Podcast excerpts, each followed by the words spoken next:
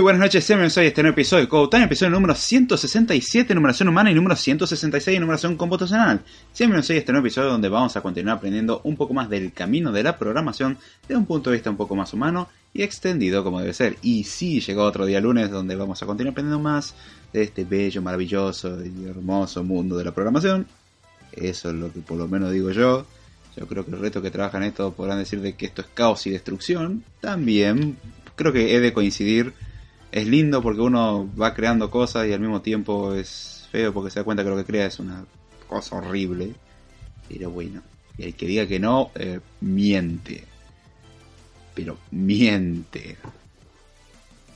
Eh, así que bien, eh, vamos a, a comenzar con el episodio de hoy. Al que no me conoce me presento, mi nombre es David Jordana, actualmente estudiante de la carrera de licenciatura en Ciencias de la Computación en la Facultad de Ciencias Exactas, Ingeniería y Agrimensura, perteneciente a la Universidad Nacional de Rosario, lo cual responde a la pregunta, no, no estudio en la UTN, ¿sí?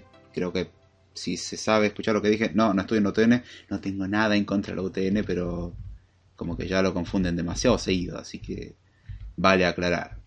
Al que ya me conozca, todo lo que acabo de decir es totalmente innecesario, ya que saben que lo importante acá es que me llamo David o más o menos así, y hace un tiempo que se trae el, podcast en sí. Y eso me recuerda que me he olvidado de mutear una cosita, así que voy a mutear un momento acá y voy a mutear las notificaciones allá.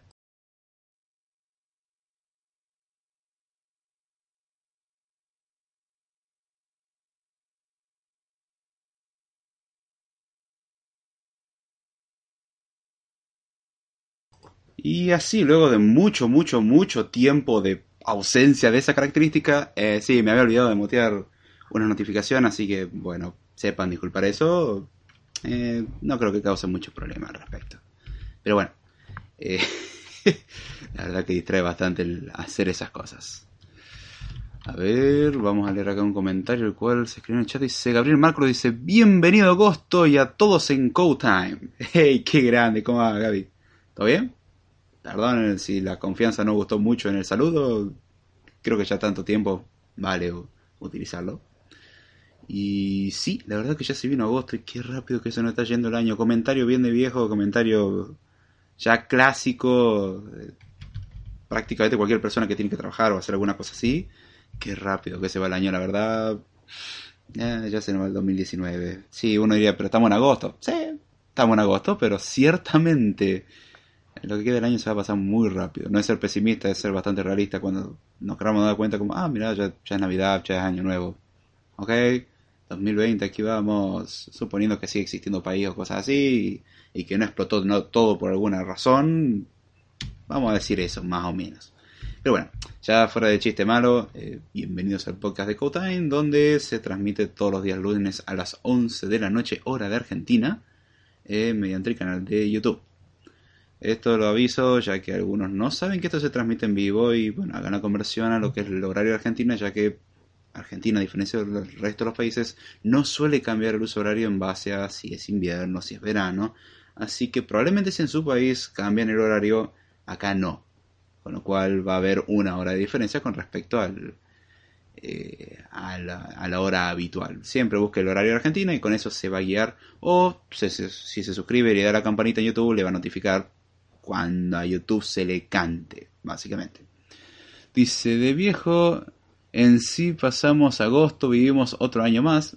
Mm, sí, básicamente. Ah, pero bueno. A ver, ¿qué más, qué más, qué más? ¿Qué otro aviso parroquial suele haber normalmente a esta altura del programa? Ah, sí, el pequeño disclaimer en el cual aviso de esto no es un manual, al que esté buscando un manual, vaya un manual. La idea del podcast es hablar sobre temas de programación y algunos por ahí no tan relacionados, algunos enfocados más en el aspecto teórico, otro más en el aspecto práctico o la experiencia que he tenido yo al menos, y comunicar un poco ese conocimiento. De ahí además todo lo que diga debe ser tomado en cuenta para el análisis. Dígase, no me crean todo lo que les digo, no soy un ser infalible, se puede tomar y la idea es utilizar esto como una base a partir de la cual cada uno debe investigar. Si se está buscando algún contenido el cual no se ramifique en ningún momento, algún contenido en sí sumamente estructurado, lo recomendable es mirar una documentación o un manual.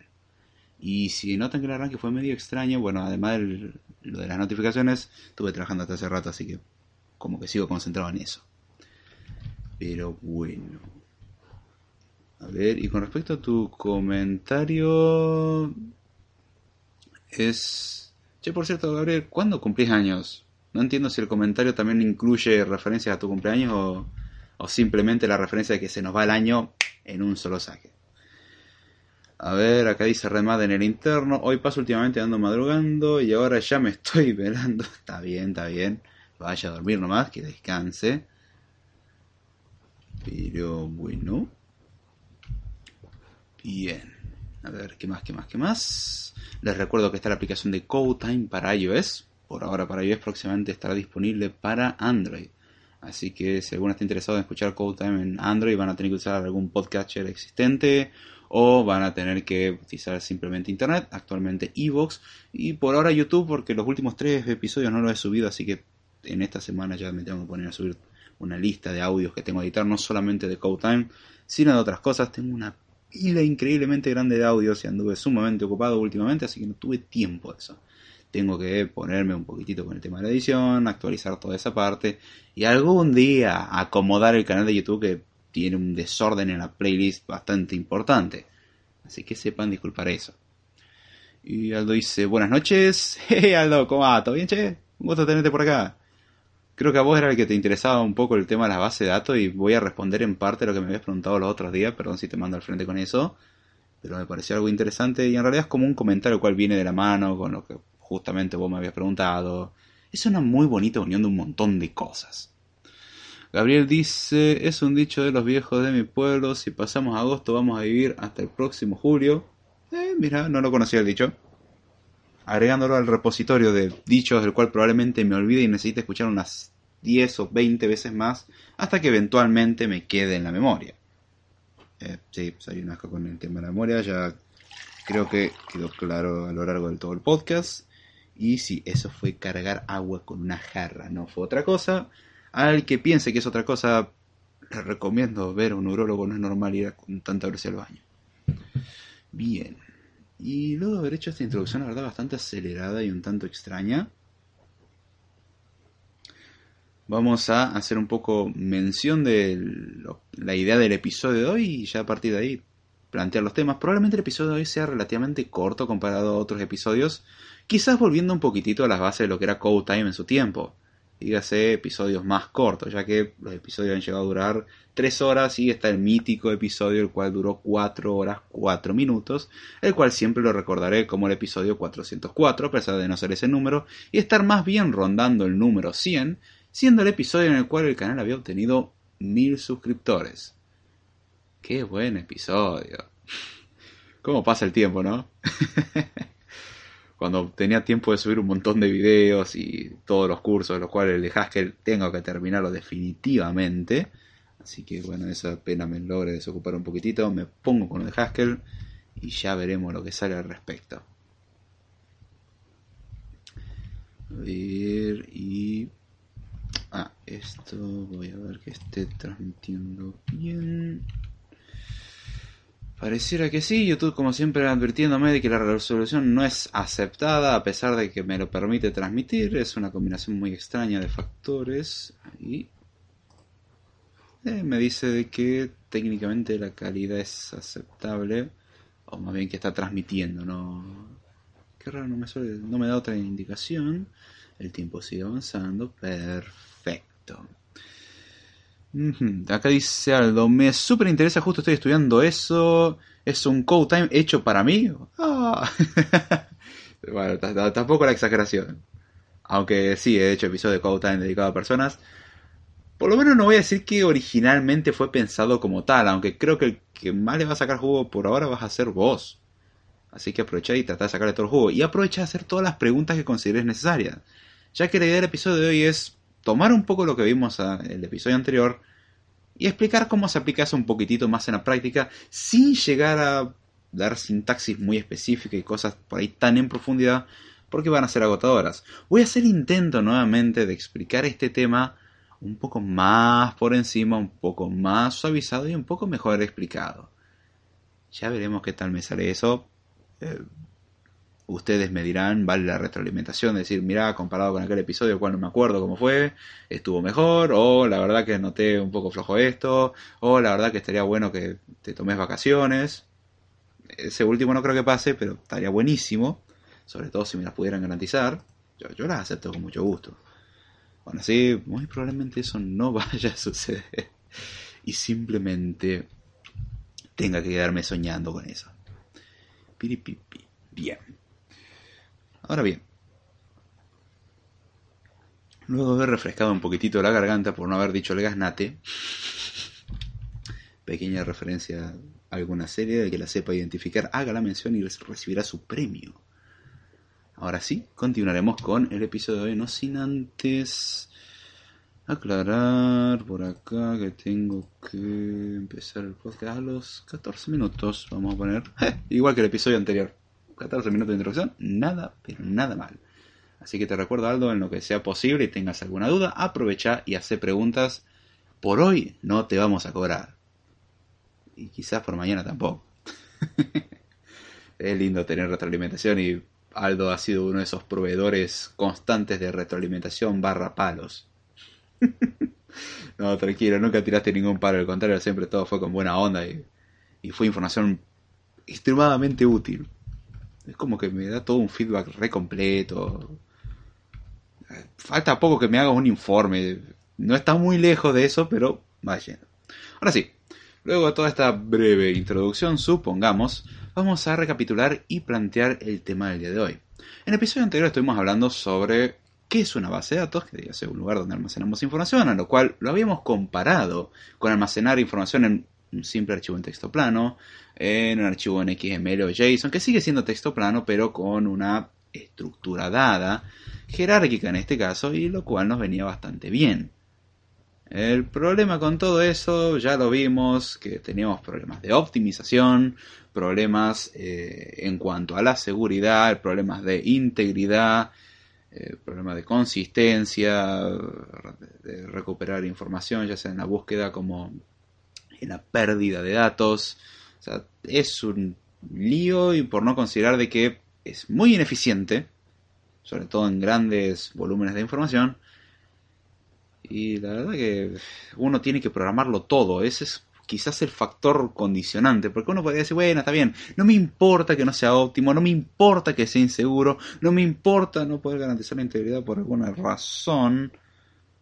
No me importa que demore un montón, no me importa nada de eso. Ahora, cuando uno piensa que uno tiene que implementar todo y probablemente los recursos de la máquina no alcancen para hacer todo ese trabajo, ahí uno se va a dar cuenta que quizás no era la mejor opción. Y ahí es donde utilizamos algunas herramientas un poco más avanzadas como hacer las bases de datos, las cuales a, su vez tienen un motor de base de datos y un manejador de base de datos, también conocido como el DBMS o Database Management System sistema de manejo de base de datos en una traducción tanto burda quizás, pero funciona lo que nosotros necesitamos. La idea de un motor de base de datos, en este caso el manejador de base de datos, es que uno, en vez de interactuar con el dato directamente, uno interactúa con un monstruo gigante, el cual es el DBMS, y este DBMS mágico, este programa increíble que funciona bastante bien relativamente hablando, va a ser capaz de leer información, escribir información dentro de la base de datos. Esa es la idea al menos. Poner una capa de abstracción y nuevamente respetando el modelo, por así llamarlo, cebolla. Dígase, vamos agregando capa tras capa tras capa y cada capa agrega un nivel de simplificación. Este motor de base de datos, la idea es que lo que va a permitir es no solamente almacenar información, sino que abstraer toda la interacción con los datos. Entonces uno lo que simplemente puede hacer es realizar consultas y dicen, bueno, yo quiero este dato que tendría que estar en tal lugar, y el motor hará magia e intentará recuperar el dato. Digo intentará porque si pedimos algo que no existe, obviamente no nos va a dar un buen resultado porque no existe. Y uno diría, ¿por qué uno haría esa cosa?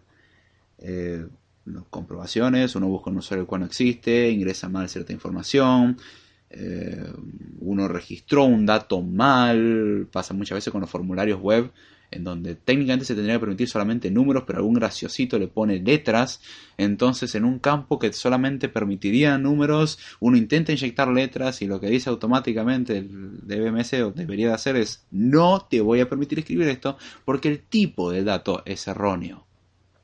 Y ahí es donde está la cuestión. El motor de base de datos mantiene muchas de esas cuestiones de integridad y hay veces que uno, desde el propio formulario web, escribe un número, o esperaría escribir un número, y lo guarda en la base de datos en algo de tipo texto. Problema con esto, o sea, está todo muy lindo, pero si uno no eh, verifica el dato que sea realmente un número, uno, gracias a esta libertad, podría poner texto literalmente en algo que se esperaría ser un número. Entonces, cuando el programa lea tal valor, lo va a tratar de convertir en un número, va a fallar y va a explotar todo. Entonces ahí es donde eh, el motor de datos va a abstraernos de un montón de esos problemitas y supuestamente los vendría a resolver. Al menos esa es la idea. A ver, a ver, a ver, acá dice Gonzalo Acevedo. Primero, hola Gonzalo, ¿cómo va? Dice, buenas, recién llegando y veo que recién empiezan. Eh, como siempre. siempre estamos empezando. Esta cosa no se termina nunca. Fantástico. No, no me puedo quejar a ese respecto. Sí, recién vamos por la introducción. Así que mil gracias por pasar y un gusto tenerte por acá. Aprovechar, como le dije a Aldo, alguna pregunta, aproveche. No soy un experto, conozco gente con mucho más conocimiento en este campo que yo, claramente.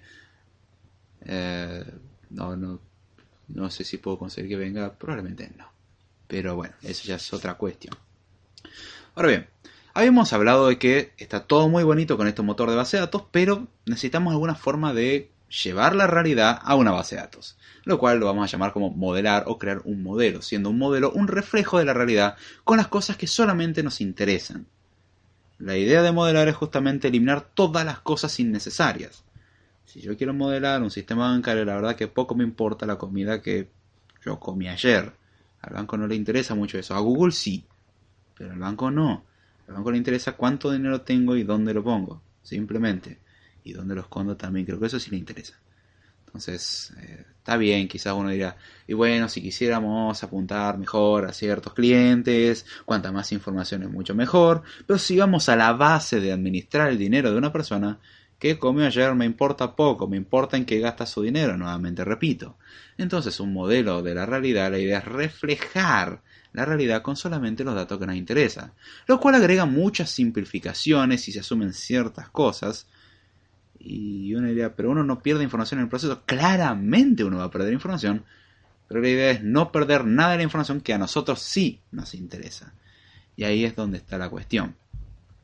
Esa es la idea en principio de, crear un modelo. Y habían distintos modelos, de hecho hay distintos tipos de base de datos, están las bases de datos relacionales, las no relacionales, mejor dicho, no solamente relacional, o en este caso no solamente SQL, están las SQL, las clásicas, las relacionales, y están las no solamente SQL o no SQL, mucho, mucho lo confundo como que no es SQL, no, no es solamente, not only SQL. Ahí donde está la, la cuestión. Sí, el entender los acrónimos, la verdad que ayuda mucho. Generalmente y ahí es donde está la cuestión de. Hay demasiadas formas de representar información. De por sí, en modelar hay infinitas formas. Y ahora tenemos el, agregado de la complejidad de que, ok, hay distintos tipos de base de datos. ¿Qué hago? Bueno, para cada necesidad va a haber un tipo de base de datos generalmente. Las bases de datos relacionales tienen sus ventajas, ya tienen su antigüedad, ya son conocidas y sus desventajas también son conocidas.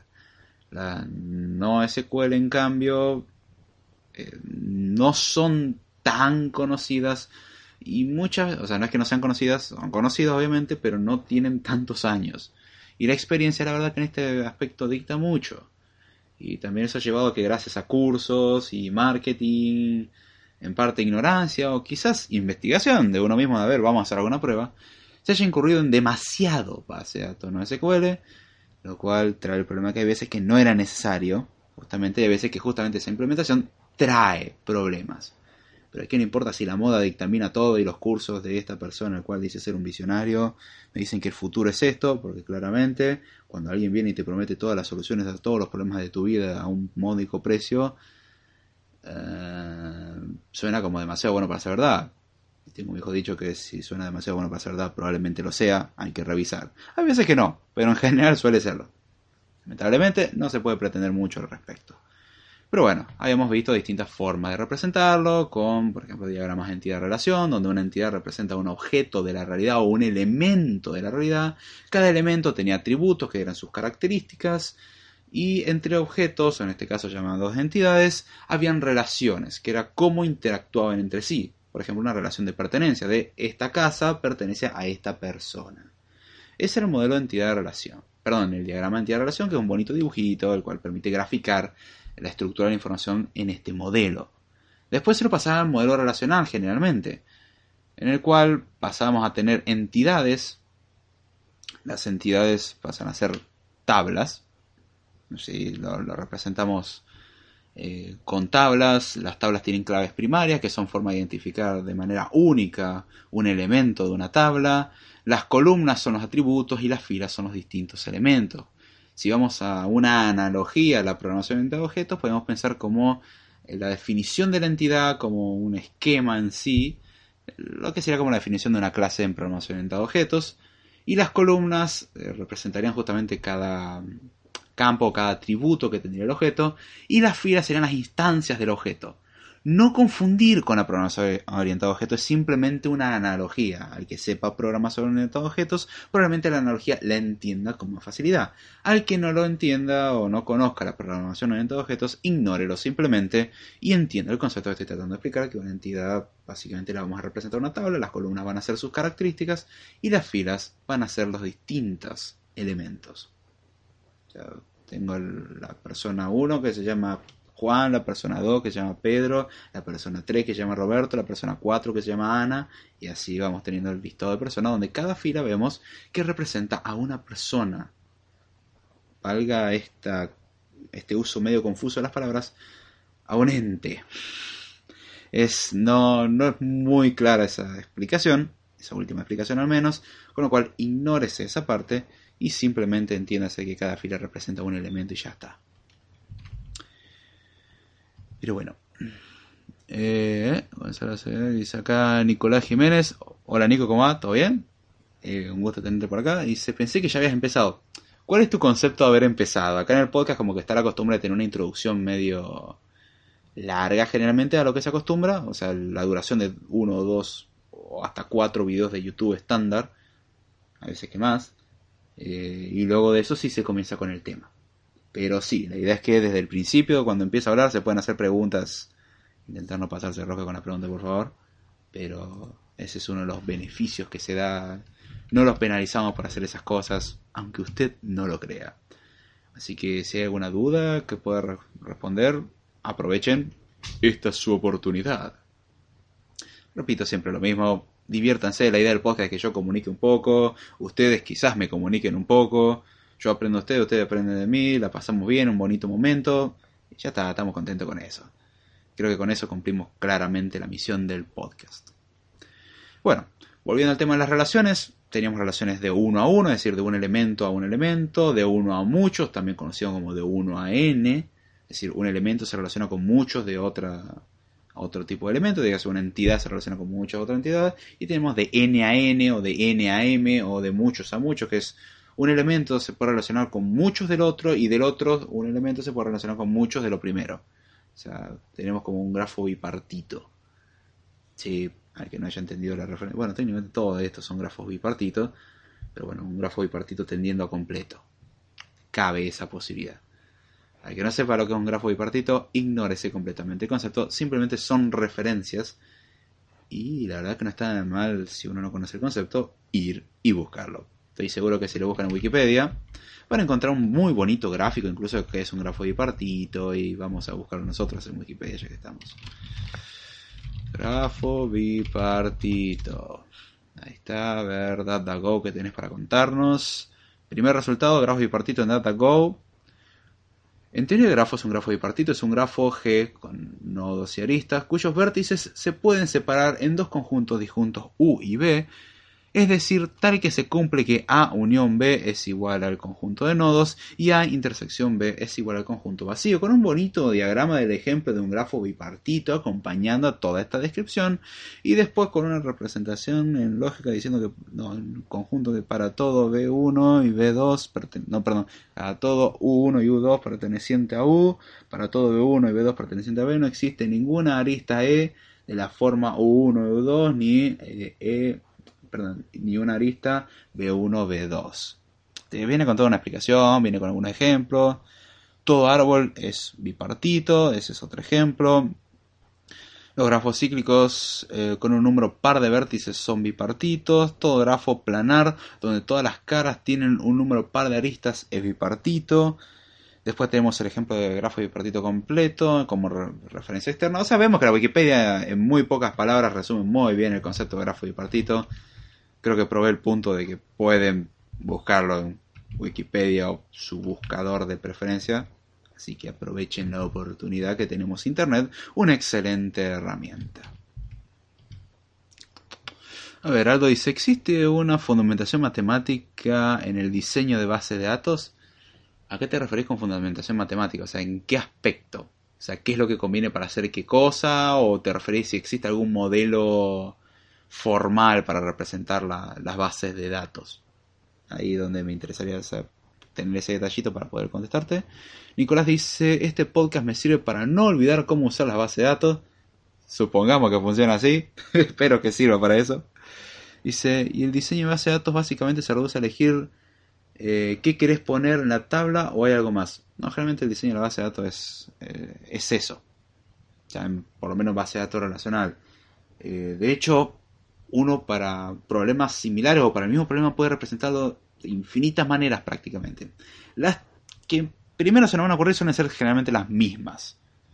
Eh, por ejemplo, nosotros tenemos que almacenar la información de una persona que tenga varios números de teléfono. Una de las opciones es bueno, tener una tabla, la cual sea el nombre de la persona, una ID de la persona y teléfono 1, teléfono 2, teléfono 3, teléfono 4 de la persona y así una columna por cada teléfono que quisiéramos permitirle a esa persona tener lo cual es una pésima decisión de diseño, así que generalmente cuando se normaliza la base de datos, lo que se hace es crear dos tablas.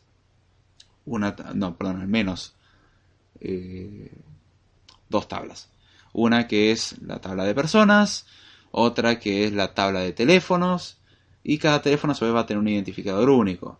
Entonces lo que podemos hacer es que exista una tabla a su vez que haga la relación de persona con los teléfonos, eso si queremos permitir de que un teléfono pertenezca a muchas personas y eh, una persona puede tener muchos teléfonos, o podríamos creer que una persona solamente tenga un solo teléfono, con lo cual con una sola tabla nos alcanza la tabla que tenga la persona y su número de teléfono y ya se terminó nuestro problema.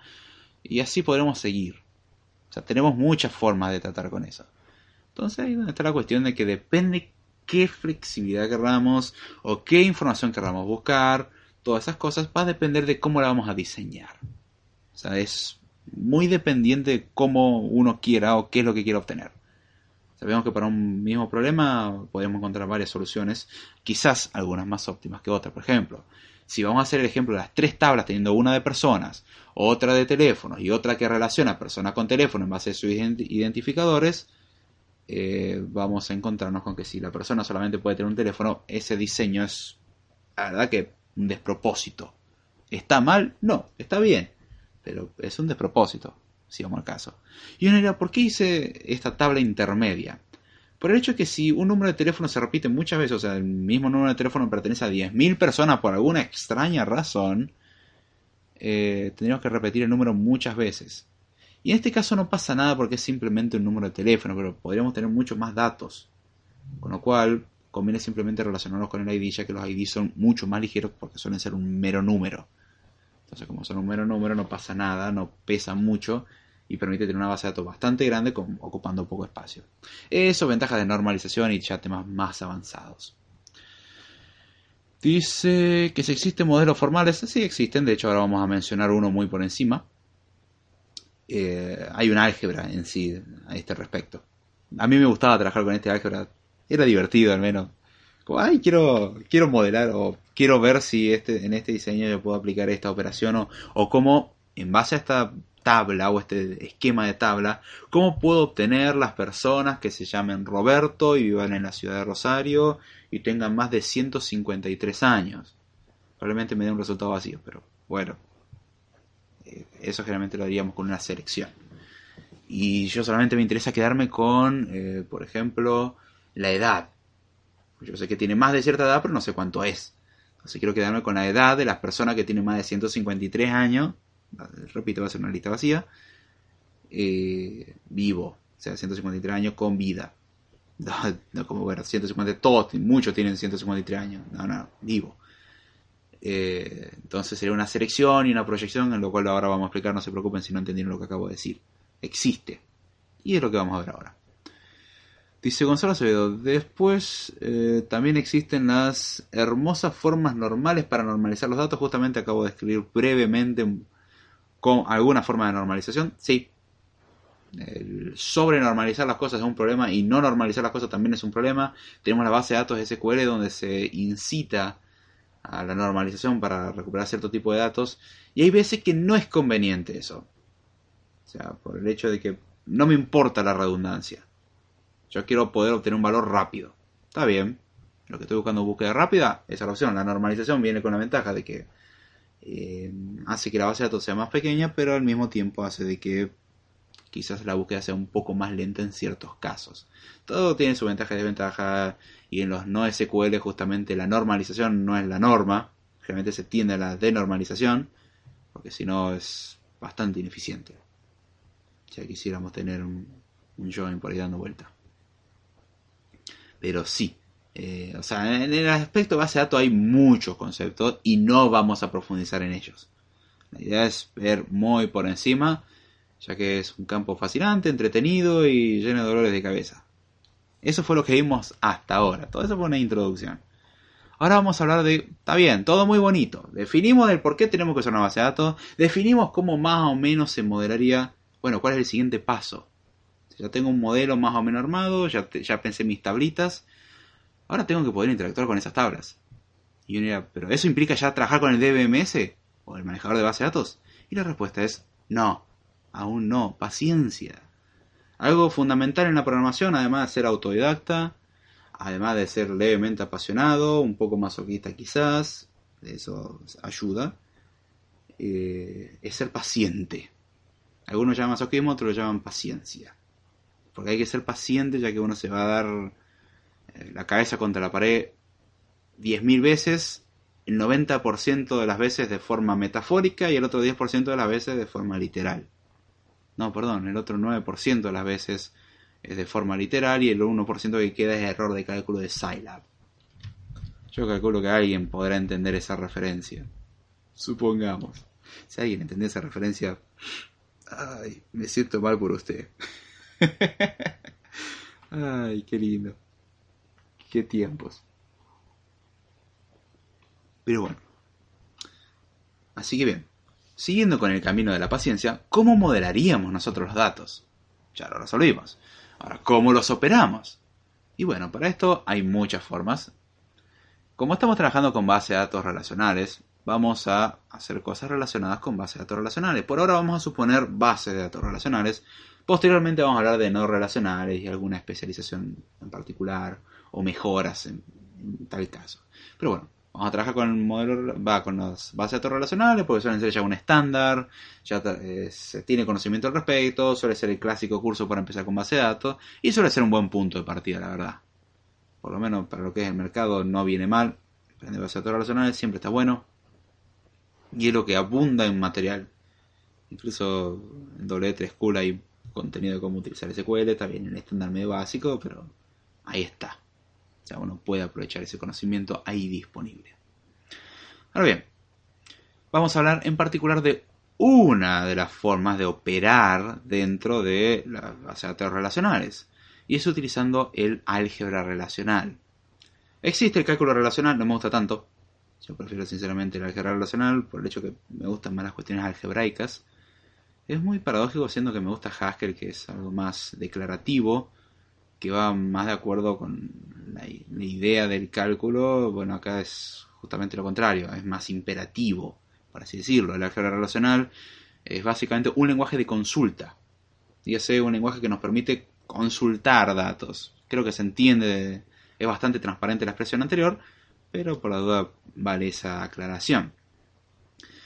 Y lo que nos sirve de esto es justamente para obtener información de la base de datos. Todavía no la manipulamos, es obtener información. Hasta ahora la modelamos, suponemos que tenemos la base de datos, ahora nos interesaría poder obtener información y luego vamos a juntar todo esto y vamos a utilizar una base de datos más o menos real, que es cuando pasamos ya al SQL. Con eso la idea de abarcar el episodio de hoy.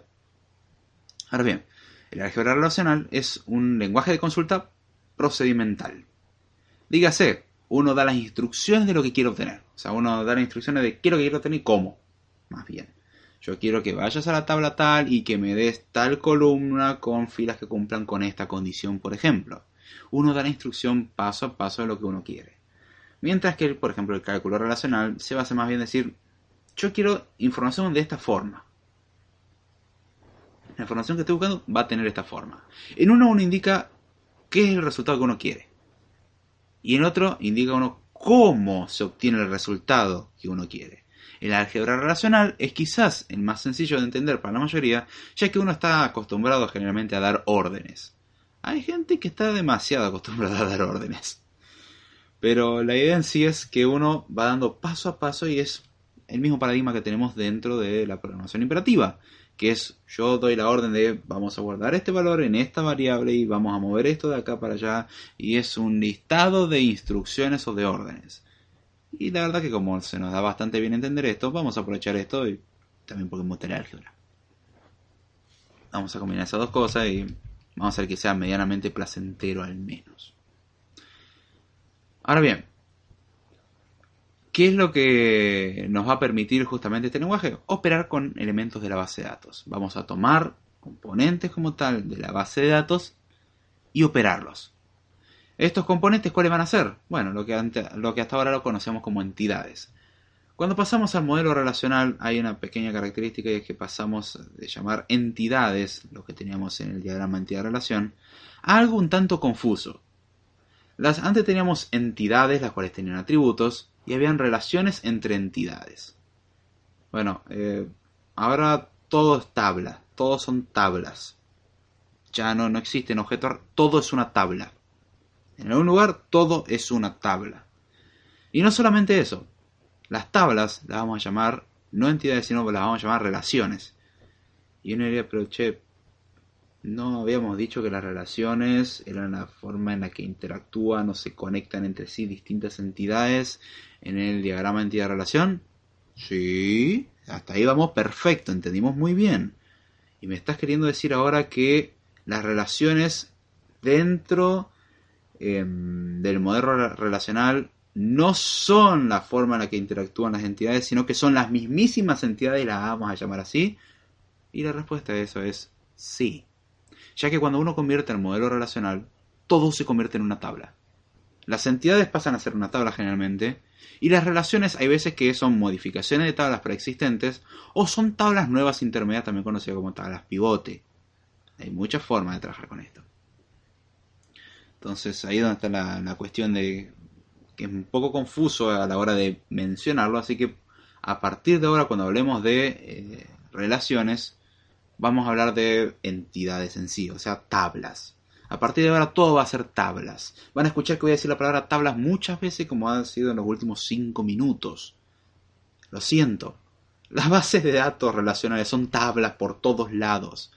Van a desayunar, almorzar y cenar tablas. Van a soñar con tablas. Y espero que les guste porque si no la van a pasar muy mal. Tranquilo, no tienen que saber multiplicar, no son tablas de multiplicar, son otro tipo de tablas. Habiendo dicho esto, cómo trabajamos con el álgebra relacional, qué operaciones tenemos disponibles. Y bueno, vamos a definirlo después de una pequeña pausa, a partir de la cual voy a leer algunos comentarios en el chat.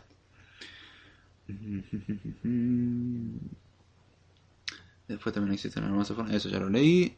Saludamos a Nemines 001 versión 1, calculo que será, B1 dice. Dice, saludos. Hey, ¿cómo va? ¿Todo bien? Luego, acá dice Nicolás Jiménez. ¿Soy yo o se corta un toque cada tanto? A ver. Dice, justo yo estoy haciendo lo de W3 School, dice Aldo. Se corta un poquito, sí. Ok, déjame ver la conexión. Eh, ok. Uh, sí, sí, sí, sí. Esto se tendría que estar entrecortando un poquito. Vamos a ver si lo puedo solucionar.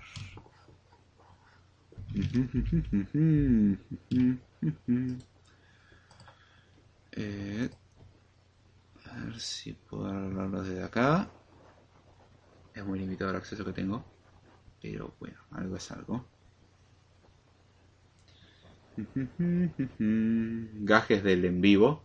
Al que escuchen diferido eventualmente le aviso estos problemas de cortes no están ya que los episodios también son grabados. Ay, no puedo. Ok. Vamos a tener que...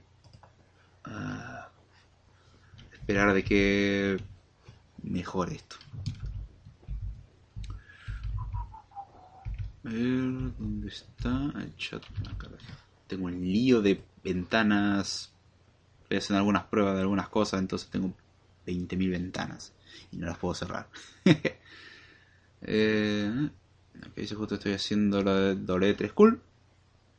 El que no sepa, W3 School es una página muy bonita donde está hay tutoriales de HTML, CSS, JavaScript, PHP, SQL, hay jQuery creo que hay también, hay de todo un poco, está, está bastante bueno.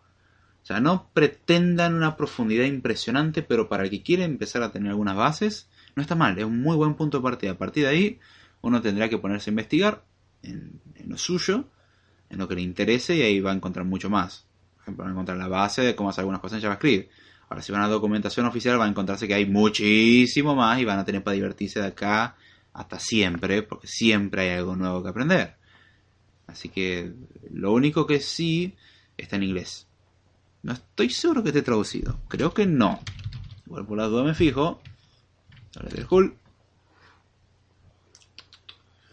A ver. Mm. A ver. Joder, me queda tenía traducción. O está traducido con el traductor de Google.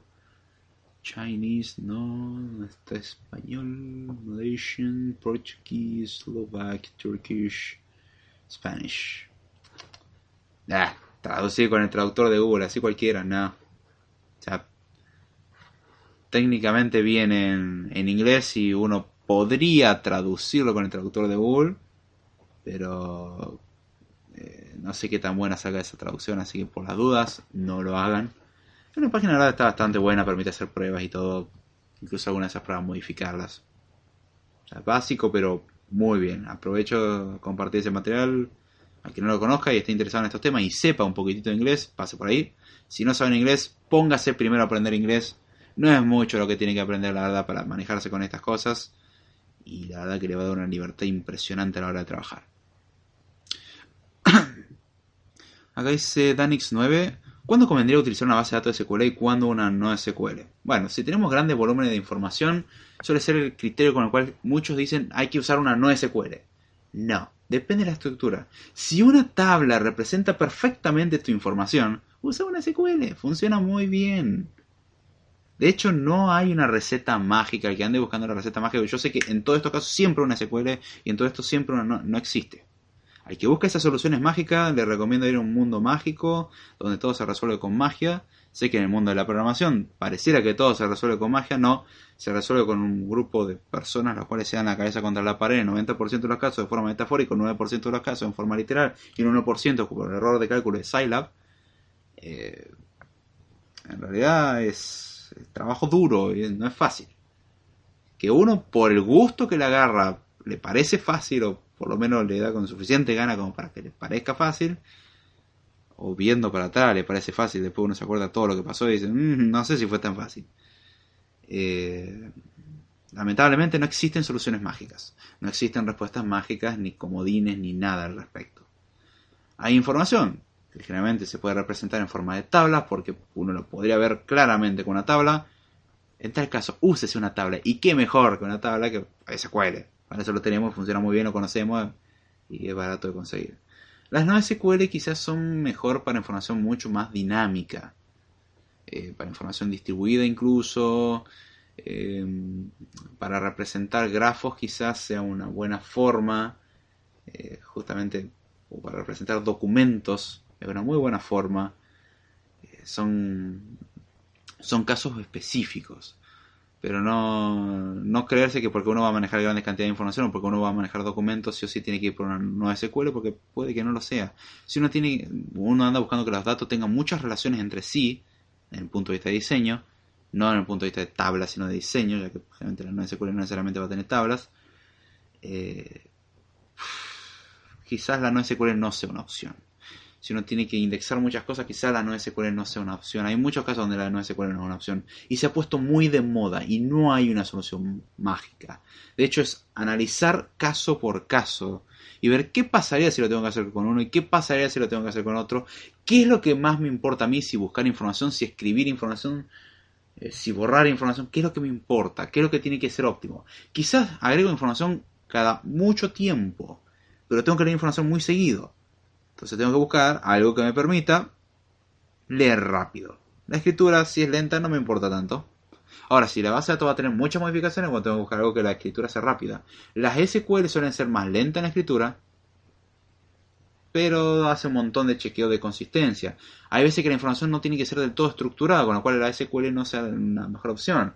Por ejemplo, un campo puede estar, un campo a veces puede que no pueden tener un montón de cosas opcionales ahí, o un diseño al estilo más puro estilo JSON, ahí sí sería algo muy útil una nueva SQL, pero son muchos casos a analizar.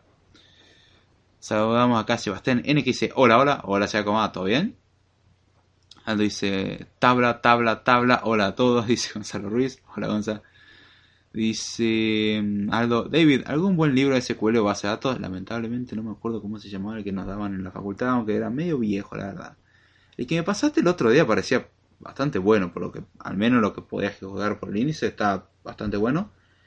Y en tal caso, si quieres aprender SQL, buscate el estándar SQL y comételo. Eh, quizás sea un buen punto de partida.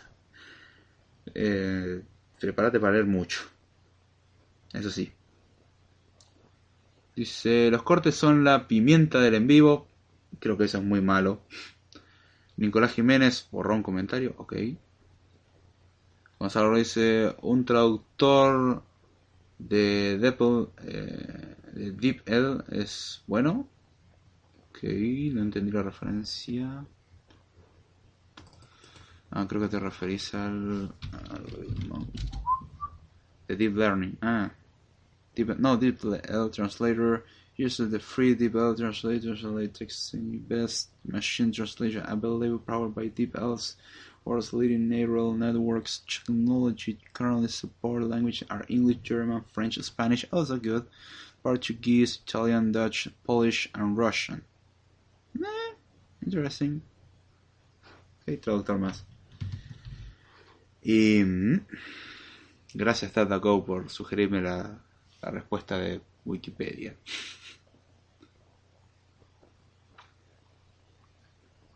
Pero bueno,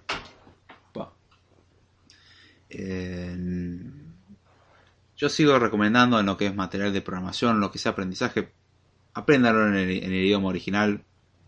Sé que es pesado, sé que para el que no está acostumbrado es difícil, sé que para el que no está acostumbrado a ser disciplinado en el propio español es mucho más difícil, ya que literalmente el cambio de una letra cambia completamente el significado en inglés. En español como que podemos escribir bastante mal y se entiende lo que se quiere decir. En inglés muchas veces si cambiamos una letra no pasa lo mismo. De hecho, después hay veces que la misma palabra significa 20 cosas, entonces dependiendo del contexto va a variar. Y entonces, aprende el idioma. Le digo que está buenísimo. Se lo dice a alguien que cuando entró a estudiar la carrera odiaba el inglés con todo su corazón y ahora me encanta, me fascina y recomiendo aprenderlo. Lo que hace aprender el idioma, ¿no? Está muy bueno. Me encantaría algún día tener algún buen nivel de inglés, mientras tanto me tengo que conformar con lo que tengo y la verdad estoy bastante contento con eso, me permite manejarme decentemente. Ahora sí, volvamos un poquitito al álgebra relacional y qué operaciones nos permite hacer. Las operaciones que vamos a, a tratar en sí son operaciones entre relaciones, dígase entre entidades, dígase entre tablas, por así decirlo. Las tablas, recordemos, las columnas eran los atributos y las filas eran los elementos como tal o los registros. Ahora bien, tenemos operaciones que son unarias y operaciones que son binarias. Bien, si ya han escuchado el podcast mm, varios episodios, sabrán lo que hago referencia con algo unario o algo binario. Si han trabajado con matemáticas, saben muy bien lo que hago referencia. Al quien no lo sepa, lo explico. Una operación unaria es una operación a cual requiere de un solo parámetro, argumento o un elemento de entrada. Una operación binaria es una operación a cual requiere dos elementos. Una operación ternaria requiere tres, y así podríamos seguir. n área, siendo n un número, es una operación que requiere n argumentos. No confundir con la raza aria, no tiene absolutamente nada que ver, está hablando de la aridad. Es un término desafortunado, quizás en un intento de transliteración, perdón, un intento de, de flexibilizar algunas cuestiones en español. En, este caso no, en la aridad hacemos referencia a la cantidad de elementos que necesita. Tenemos elemento de aridad 0, dígase que no necesita ningún elemento, de aridad 1 que requieren 1, aridad 2 que requieren 2, aridad 3 que requieren 3, aridad 10.000 que requieren 10.000. Básicamente indica la cantidad de parámetros que requiere algo. Un ejemplo de una operación binaria es por ejemplo la operación suma. Suma dos números. Simplemente. Ahora, un ejemplo de una operación unaria es la operación negación en la lógica. Solamente requiere un parámetro y es justamente el elemento a negar. Y en lo que a nosotros nos interesa dentro, por ejemplo, del álgebra relacional, con las unarias y binarias estamos bien y solamente vamos a escribir 6 dentro de lo que son conocidas como las operaciones básicas. Luego hay operaciones mm, compuestas o avanzadas que se pueden formar en base a las operaciones básicas. Es decir, con las operaciones básicas podemos representar cualquier cosa. Uno podría definir las otras como atajos, pero en sí esos propios atajos a veces pueden definir en base solamente a las operaciones básicas. Entonces, podríamos decir que algo compuesto que compone otras cosas a más compuestas, eh, en realidad lo podemos traducir, por así decirlo, en operaciones básicas. Quizás muchas operaciones, pero en fin, no podemos traducir como tal. Y eso es la idea al menos. Y a ver... Dice, oye David, ¿habrá un curso de modelado de datos en algún futuro lejano? No tengo la más pálida idea. Con respecto al curso no prometo nada después del de Haskell. Se deja que sí lo tengo que terminar. Pero de ahí en más, no sé, ando muy acotado en tiempo. Como que los que me conocen un poco más cercanamente o interactúan conmigo regularmente saben ese dato. Ando hasta la mano en tiempo. Entonces eh, se me complica. La verdad que el otro día estaba viendo un... No sé cómo terminé viendo un video mío de los que tenía guardado en la computadora y me dio un ataque de nostalgia increíble diciendo, ay, qué lindo. Que... No, ya me acordé. No era uno que tenía guardado, era... Eh, me habían hecho la pregunta en el canal de Telegram de cómo se editaba en audio y cómo eliminar el ruido del audio. Y, hice mención de un video que tengo, en el cual explica cómo usar Audacity para eliminar el ruido blanco, por así decirlo, de un audio.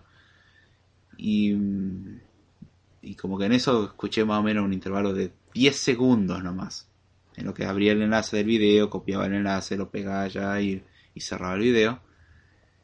Me dio un ataque de nostalgia como, ay, qué lindo era grabar, cómo extraño hacer estos tutoriales, cómo extraño hacer esas explicaciones. Es algo que disfruto mucho, la verdad, y tengo muchas ganas de volver a hacerlo, como, como que me dieron muchas ganas después de 10 segundos, simplemente como, ay, qué buenos tiempos. Lamentablemente, tengo que priorizar otras cosas y no puedo, por ahora al menos. Me, encantaría de eso y de mucho más explicar, pero por ahora me tengo que acotar a usar simplemente el podcast.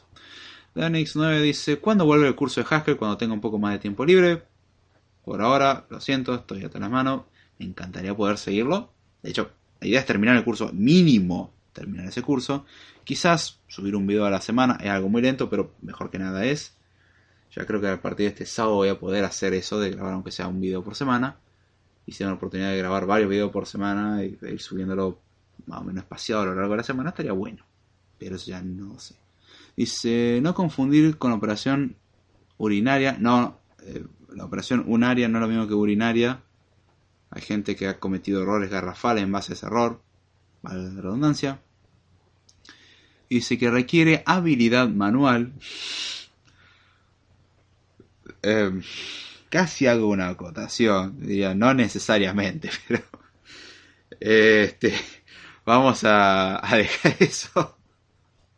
Eso por ahí. Ah, ya imagino algunos comentarios que podrían venir a partir de lo que acabo de decir. Dejémoslo ahí. Ah, qué lindo que es hacer ah, siempre sembrando el caos desde 1995. Dice Nemines 001 versión 1. Dice, subiendo un video por semana ya lleva 166 code times. Sí, es cierto. Nada más que como que mm, los de Code Time, curiosamente, requieren preparación. Pero la preparación me resulta mucho más ligera que preparar un, tutorial. En un tutorial muchas veces la preparación es más pesada. Y el, tutorial tiene la desventaja que es editado. Sí, sí, la, la, editación. La edición es bastante simplista. Pero mm, en sí tiene una mínima edición, aunque sea. En cambio, esto está bien, si se corta, se corta, si meto la pata, meto la pata, si se prende fuego todo, corramos. Eh, o sea, como que está la desventaja de que puede pasar cualquier cosa totalmente no determinista, con la ventaja de que requiere una sola toma. no hay mucha más opción. Si metiste la pata, metiste la pata y se terminó. No hay mucha más vuelta que darle. Esa es, la parte, creo que, la que más atemoriza de hacer un en vivo que podés meter la pata y feo. Cosa que me viene persiguiendo desde el primer episodio. Seguimos acá por alguna razón. Nicolás Jiménez dice, ¿cada cuánto haces este tipo de podcast? Una vez a la semana, los días lunes a las 11 de la noche, hora de Argentina. Suscripción, si se suscriben al canal y le dan a la campanita, le llega eventualmente la notificación por parte de YouTube cuando se le cante. Pero podcast, o sea, podcast como tal, una vez a la semana. Podcast de base de datos, eh, no sé, cada tanto. La última vez fue hace como un año por lo menos. Pero ahí donde va la cuestión. Dice, podcast número 166, numeración computacional, ¿era así? Sí, creo que sí. Siempre me confundo igual con eso. El arranque como que sigo preservando esa característica del primer episodio. 30 segundos, no, 30 segundos no, vamos a ser más sinceros. 5 segundos antes de empezar a hablar me quedo en blanco. No, no hay forma. Al principio me dejaba anotado Después dejé de dejarlo anotado y dije, vamos a cometer todos los errores que podamos. Acepté la imperfección y, y vamos, y así vengo cometiendo errores como si no hubiese un mañana. Entonces, sí, creo que estamos en el 166 de numeración computacional y 167 de numeración humana. Dice, dice Nicolás Jiménez, está la promoción 10.000 por uno. ¡Eh! ¡Qué referencia! ¡Uh! No, si estamos hablando de lo que yo creo que estamos hablando, qué buena referencia. Ya, me quieren hacer poner nostálgico. Ay, qué viejos tiempos.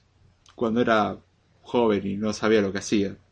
Ahora simplemente no sé lo que hago, nada más. ah, un día me van a matar por ese chiste. O mínimamente me van a dar un correctivo. En formato verbal, físico, psicológico, psíquico o en formato de comida. no sé si es un pedazo de una torta de chocolate o algo así, o no sé, un helado, un asadito también se acepta. Son, correctivos que yo acepto, hasta ahora nunca se ha dado y probablemente nunca se dé, pero uno nunca sabe. Acá dice. Mm, se ríe, dice Nicolás Jiménez. ¡Um, qué ofertón!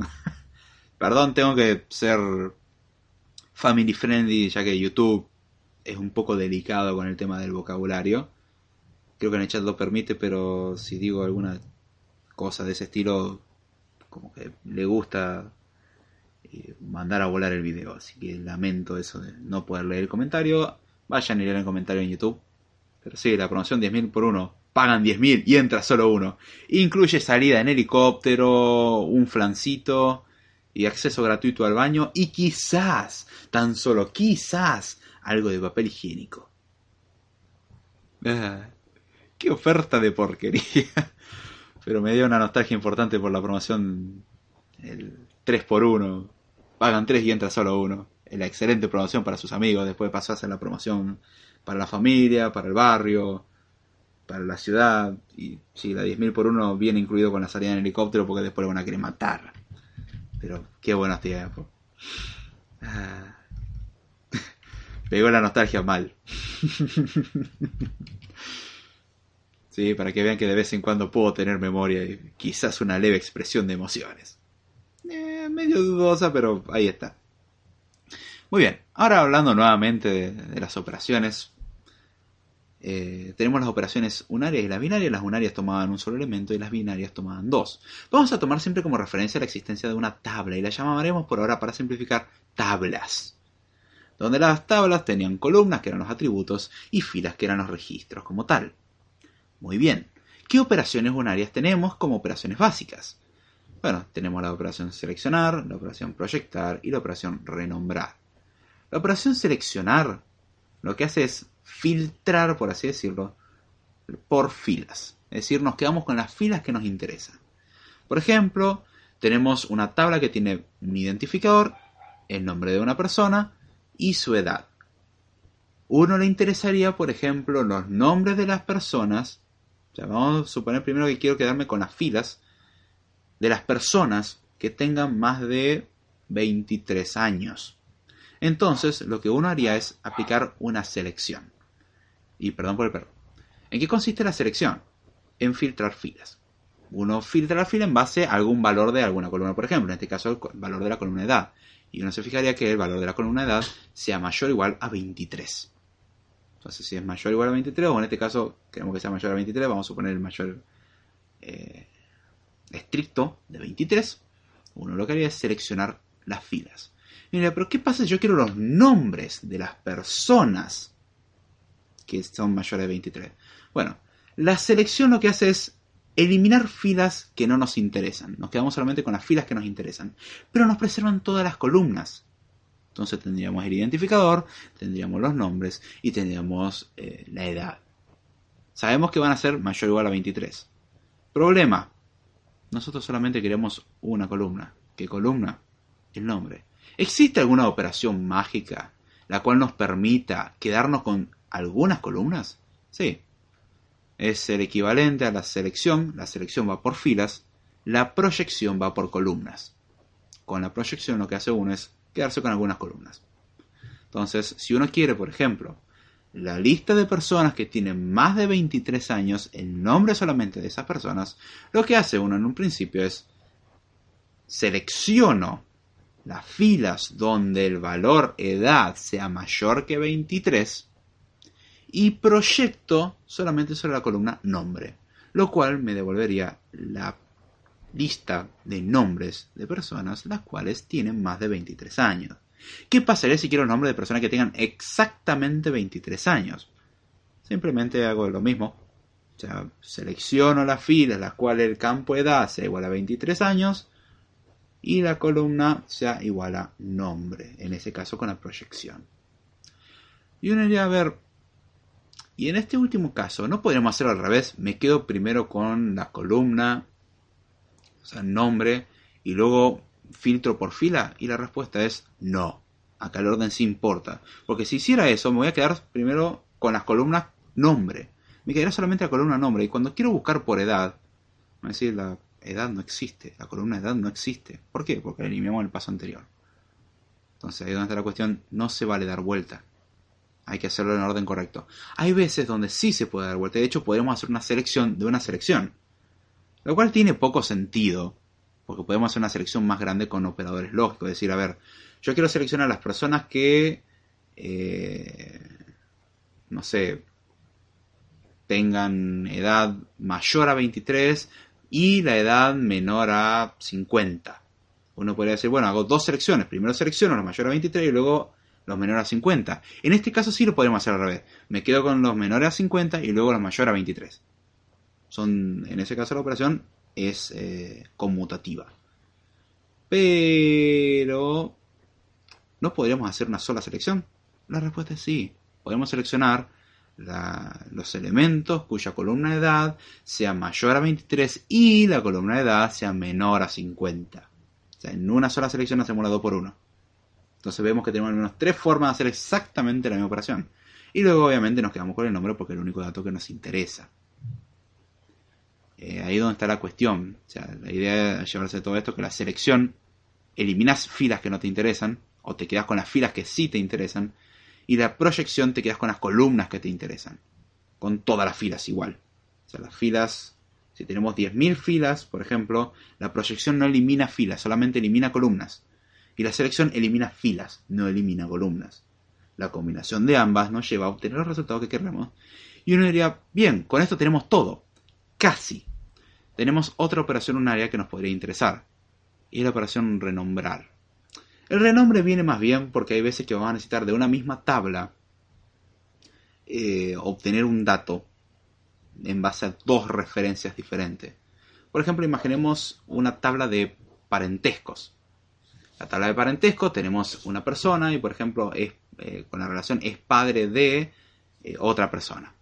Vamos a imaginarnos una simplificación así. El parentesco paternidad o padre, lo que sea. O pertenencia, lo, que uno quiera. Entiéndase la referencia. Entonces tenemos por ejemplo el identificador de una persona y este está asociado al identificador de otra persona. Entonces, uno podría a veces, dependiendo el, cómo haya diseñado las cosas, el tener o necesitar renombrar, porque yo quiero todas las que estén relacionadas con uno, pero a su vez quiero que estén relacionadas con otro. Entonces, tengo que hacerlo con los dos, pero quiero que coincidan acá, pero el nombre sea diferente y haga referencia a dos instancias. Son casos muy específicos donde uno no quisiera hacer referencia, pero se puede renombrar una columna, no realmente en la base de datos, sino que a la hora de realizar las operaciones temporalmente es como que si le hubiésemos cambiado el nombre. Entonces, en vez de llamarse nombre, vamos a llamarla nombre 2. Entonces tenemos nombre y nombre 2. Entonces podemos hacer referencia a dos nombres diferentes en base a dos consultas diferentes y queremos mantener esa diferencia. Y ahí es donde está la cuestión. Es un caso particular y el mejor ejemplo es utilizarlo en, una consulta real. Generalmente no vamos a entrar en eso por el hecho de que dar un ejemplo en este aspecto no tiene mucho sentido como tal. Pero esas son en principio las tres operaciones básicas unarias. Una que permite filtrar por columnas, la proyección, otra que permite filtrar por filas, eh, la selección y otra que permite renombrar algunas columnas temporalmente mientras se hace la consulta. Uf, qué inestabilidad que está teniendo el internet. Creo que estar conectado a varias cosas al mismo tiempo no fue una buena idea. La próxima prometo no hacerlo. O hacer el intento al menos. A ver. Renombrar una consulta temporalmente que no afecta el nombre real del campo. Básicamente esa es la idea. O sea, técnicamente nunca la estás renombrando. Dentro de la consulta va a tener otro nombre. O sea, en la duración de la consulta, para la consulta va a tener otro nombre.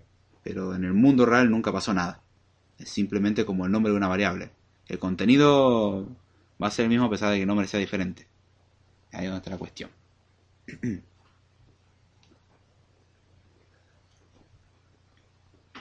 Pero bueno, siguiendo. Esas son las operaciones unarias y son las que es fundamental entender. Las binarias no es que no sean importantes, son importantes, definitivamente. Pero si uno no entiende estas tres, bueno, al menos la proyección y la selección, olvidémonos del resto, no vamos a entender nada. Ahí es donde está la cuestión, entiendan el concepto de selección y proyección. Ahora bien, tenemos operaciones binarias. Y acá tenemos operaciones interesantes, ya que las tablas, recordemos que eran eh, un montón de filas y tenemos un grupo de columnas. Ahora bien, cada fila la podemos representar como si fuese una tupla, donde cada componente de la tupla es el valor en una columna. Entonces, si la tabla tiene tres columnas, dígase ID, nombre y edad, es una tupla con tres elementos.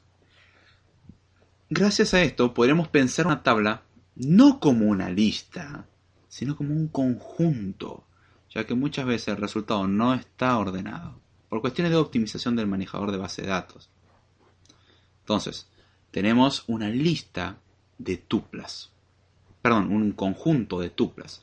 Desde nuestro punto de vista, uno pero una tabla es una lista. Sí, pero desde el punto de vista del manejador de base de datos probablemente no. Ahí es donde eh, cada uno manejará la cuestión como sea, y por eso nunca se puede asumir de que lo va a devolver en formato lista, salvo que nosotros guardemos el orden, o algún dato que nos permita reconstruir el orden. Pero por defecto, los resultados van a estar desordenados, salvo que incluso la misma consulta uno indique. En SQL se permite dar la indicación de, bueno, mira, yo quiero que ordenes por el valor de esta columna. Pero por defecto, si no indicamos nada, va a venir como, tenga el dato y ya está, toma, quédatelo. A veces que sí va a venir el mismo orden, pero bueno, eso ya es otra cuestión. Así que bien, a tener en cuenta, eh, hay que entender esto. Tenemos las tablas y podemos entender las tablas como conjuntos de tuplas. ¿Por qué digo esto? Y porque las operaciones binarias no son nada más ni nada menos que operaciones de conjunto. La unión, la resta y el producto cartesiano. La unión, dados dos, eh, por así decirlo, tablas que tienen la misma cantidad de columnas, podemos unirlas. Dígase, teóricamente o en, el dibujito, una idea es como agarrar una tabla y la otra tabla se la pegamos abajo. Esa es la unión. Y ¿Eso es realmente así? La respuesta es no. Porque podrían haber cosas repetidas en, ambas tablas. En una tenemos el ID 1 con el nombre Roberto y con edad 23. Y en el otro tenemos también otro ID 1 con nombre Roberto y edad 23. La unión no permitiría la duplicación del campo, ya que en un conjunto no se permiten los duplicados. Con lo cual, en ese caso la unión omitiría uno de los casos. Imaginemos que la tabla 1 tiene 3 elementos, la tabla 2 tiene 3 elementos, la unión va a tener 5 elementos o menos. ¿Por qué? Porque una repetición no va a ser incluida, que es el caso de Roberto que tiene el ID 1 y tiene 23 años. Eso no es para complicarse, es simplemente piensa en una tabla como un conjunto de tuplas donde la tupla representa una fila, cada elemento de la tupla como si fuese un elemento de una columna, simplemente eso. Y la unión es simplemente la unión de conjuntos. Al que no entienda conjuntos, vaya al episodio anterior donde se explica teoría de conjuntos. Hace no tanto lo explicamos, de hecho. Tenemos otra operación, la diferencia o resta. Hace lo que dice. Tenemos dos tablas con la misma cantidad de columnas. Lo que hacemos es de la primera tabla quitar todos los elementos que estén en la segunda si es que están en la primera. O sea, si tuviésemos el caso anterior de la tabla donde tenemos a Roberto con ID 1 y edad 23, y en la tabla 2 tenemos a Roberto con ID 1 y edad 23, si hacemos la resta de la tabla 1 con la tabla 2, de la tabla 1 se eliminaría a Roberto. Es quitar o quedarse todo con todas las cosas que no estén en la otra tabla, básicamente. Es filtrarlo en sí. Y finalmente la operación que puede ser la más estrambótica, la, la más complicada, por así decirlo, porque Vemos que la selección y la proyección son bastante sencillas. El renombre, pensémoslo como el nombre de una variable. La unión y la resta, bien, teoría de conjuntos. Producto cartesiano, lo mismo, es teoría de conjuntos, pero quizás es un concepto el cual muchos no conocen. Y es básicamente hacer todas las combinaciones posibles de tuplas. Dígase, imaginemos que tenemos la tabla 1 con dos elementos, la tabla 2 con dos elementos. El producto cartesiano de la tabla 1 con la tabla 2 es lo mismo que tomar los elementos de la tabla 1, por ejemplo, la primera fila de la tabla 1, y pegarle en su costado, no agregarle abajo, es decir, no hacer como una lista más larga, sino como que tenga más columnas, dígase, juntamos las columnas de las dos tablas, pero no es solamente eso, sino con todas las combinaciones posibles. Dígase, dijimos que tenemos tabla 1 y tabla 2, con dos elementos cada una. Con lo cual, la tabla resultante del producto cartesiano es lo mismo que tener la tabla que tiene como primer fila la, las columnas 1 eh, va del campo de la fila 1 y la fila 1, de la 1 y la 2, la 2 y la 1 y la 2 y la 2. Son cuatro filas que va a tener porque son todas las combinaciones posibles que pueden formar. Y si tenemos, vemos que ya con 2 y 2 tenemos 4. Y si tengo 3 y 4, bueno, pasa a ser una tabla de 12. Si tengo 20 y, y 100, y bueno, voy a tener una tabla de 2000. Y estamos viendo que esto va a crecer muy rápido. La idea en la optimización de esto es generalmente achicar lo más posible las tablas y luego hacer el producto cartesiano ya que es una tarea pesada. De todas las que hablamos hasta ahora es de las más pesadas que hay, ya que es hacer todas las combinaciones posibles. Tiene complejidad n por m siendo n la longitud de la tabla 1 y m la longitud de la tabla 2 dígase, tenemos que recorrer muchas veces. Y es una tarea, la verdad, que penaliza mucho. Ahí donde está la, cuestión. Y a su vez trae un problema. El producto cartesiano eh, genera combinaciones que no tienen sentido. O sea, combina todo con todo y muchas veces no queremos eso. A veces que sí, un resultado deseado. Y de hecho, generalmente lo que se quiere eh, como resultado no es esto, sino es más bien el producto natural. El producto cartesiano es hacer todas las combinaciones posibles y el producto natural es quedarse con eh, una selección en particular del producto cartesiano. Eso ya es una operación avanzada. ¿En qué consiste esto? Básicamente, el producto cartesiano dijimos que era combinar todo. Era todo con todo, todo se mezcla. Todas las combinaciones posibles, acá las vamos a tener. El producto natural hace eso, pero con una restricción. Si por ejemplo la tabla 1 tenía un campo llamado ID y la tabla 2 tenía un campo llamado ID, combina todas las cosas, pero se queda solamente con las filas donde el campo ID de la tabla 1 coincide con el campo ID de la tabla 2. Si son diferentes, esa combinación no se incluye. Y esa operación sí pasa a ser interesante. Por esto, si uno tiene una tabla de persona que puede tener, por ejemplo, eh, una propiedad, y uno no quiere poner los datos de la propiedad en la persona porque no tiene nada que ver, pero pone el ID de la propiedad y uno hace el producto cartesiano, perdón, el producto natural con, entre la persona y la propiedad, lo que va a obtener es una nueva tabla, por así decirlo, que en este caso va a tener una sola fila, ya que primero filtramos a la persona, nos quedamos con la persona que nos interesa, y ahora queremos saber la propiedad y el producto cartesiano también hace un elemento con toda otra tabla que la tabla de propiedades. O sea, el, elemento de un lado es la persona y el elemento del otro es la tabla entera.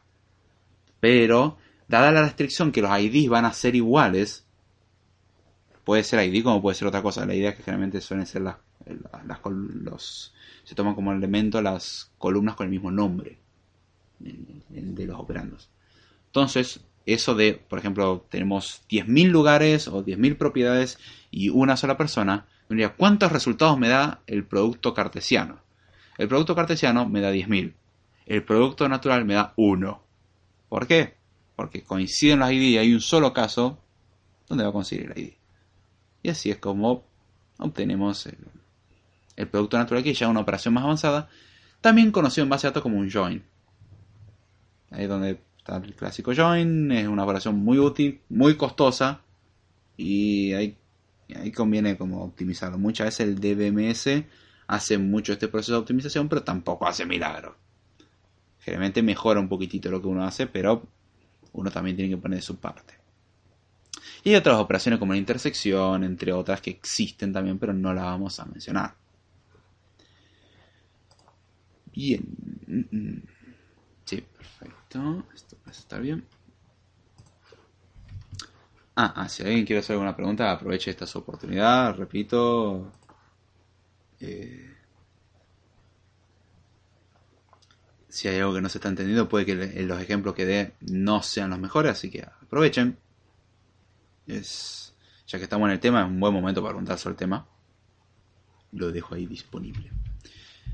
Mientras tanto, vamos a eh, ya tratar cómo manipulamos esto a nivel de base de datos, porque todo muy lindo con este modelo donde podemos elegir filas, elegir columnas, combinar elementos, hacer la unión, hacer la intersección, hacer la diferencia. Todo muy lindo.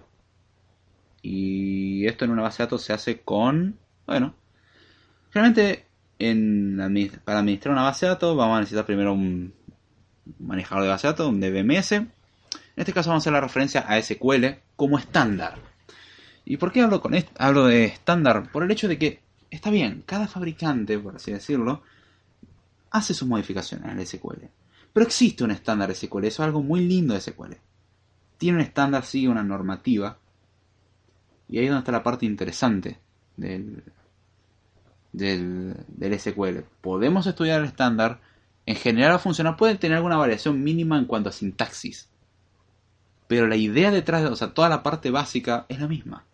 Las consultas son, por ejemplo, un select, un drop, un create, son prácticamente lo mismo. De hecho, lo que suele pasar es que cada fabricante le agrega características extras. O sea, el estándar se suele cumplir y le agregamos cosas. ¿Por qué viene bien esto? Y porque el hecho que si sabemos usar una base de datos en, en lo que corresponde al estándar, generalmente vamos a saber usar otra base de datos también SQL. Por eso podemos pasar en MariaDB, MySQL, Postgres y cosas así. Podemos, entre comillas, hacer una interoperabilidad. No es perfecta, algunas veces hay limitaciones, pero se puede. Es la idea. Entonces, si alguien está queriendo aprender eh, manejo de base de datos, lo que recomiendo es aprender un poco del estándar SQL.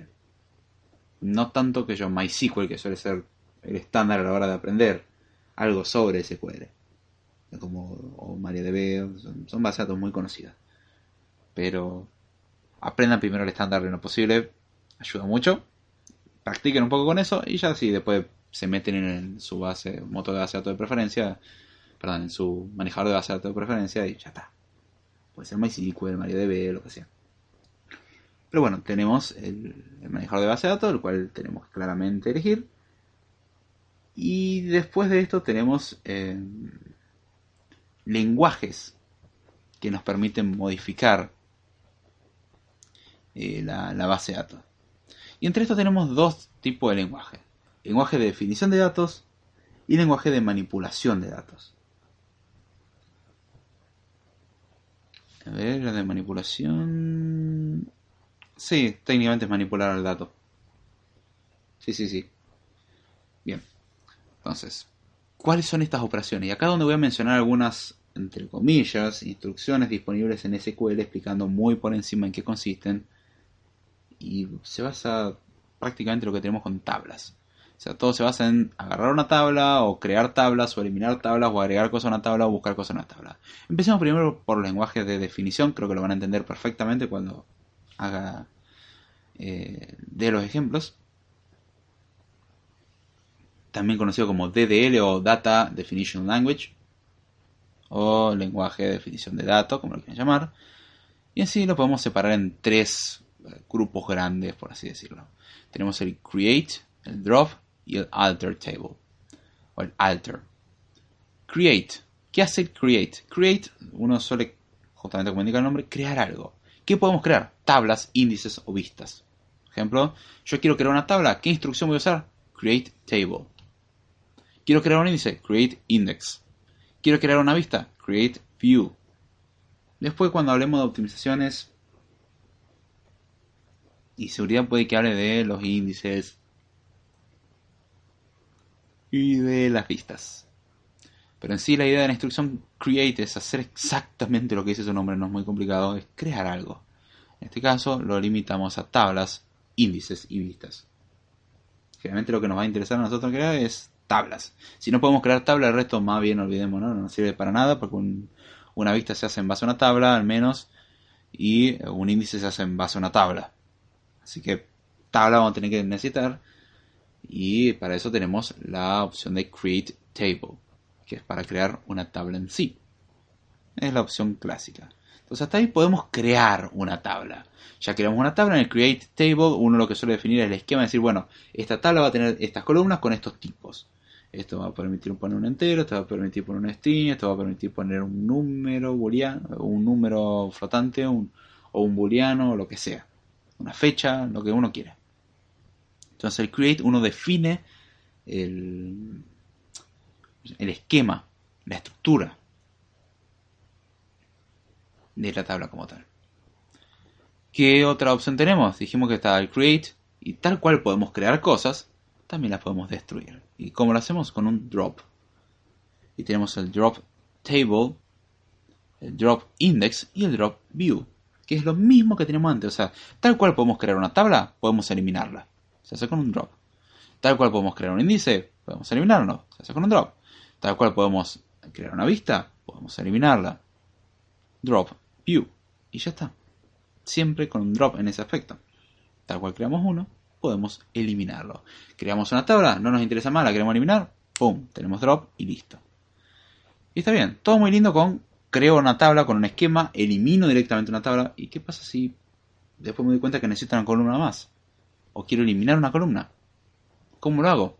Eso es modificar la tabla o es alterarla. Sería hermoso que existiera alguna operación la cual permitiera alterar... Alter. Claro existe la operación llamada alter table.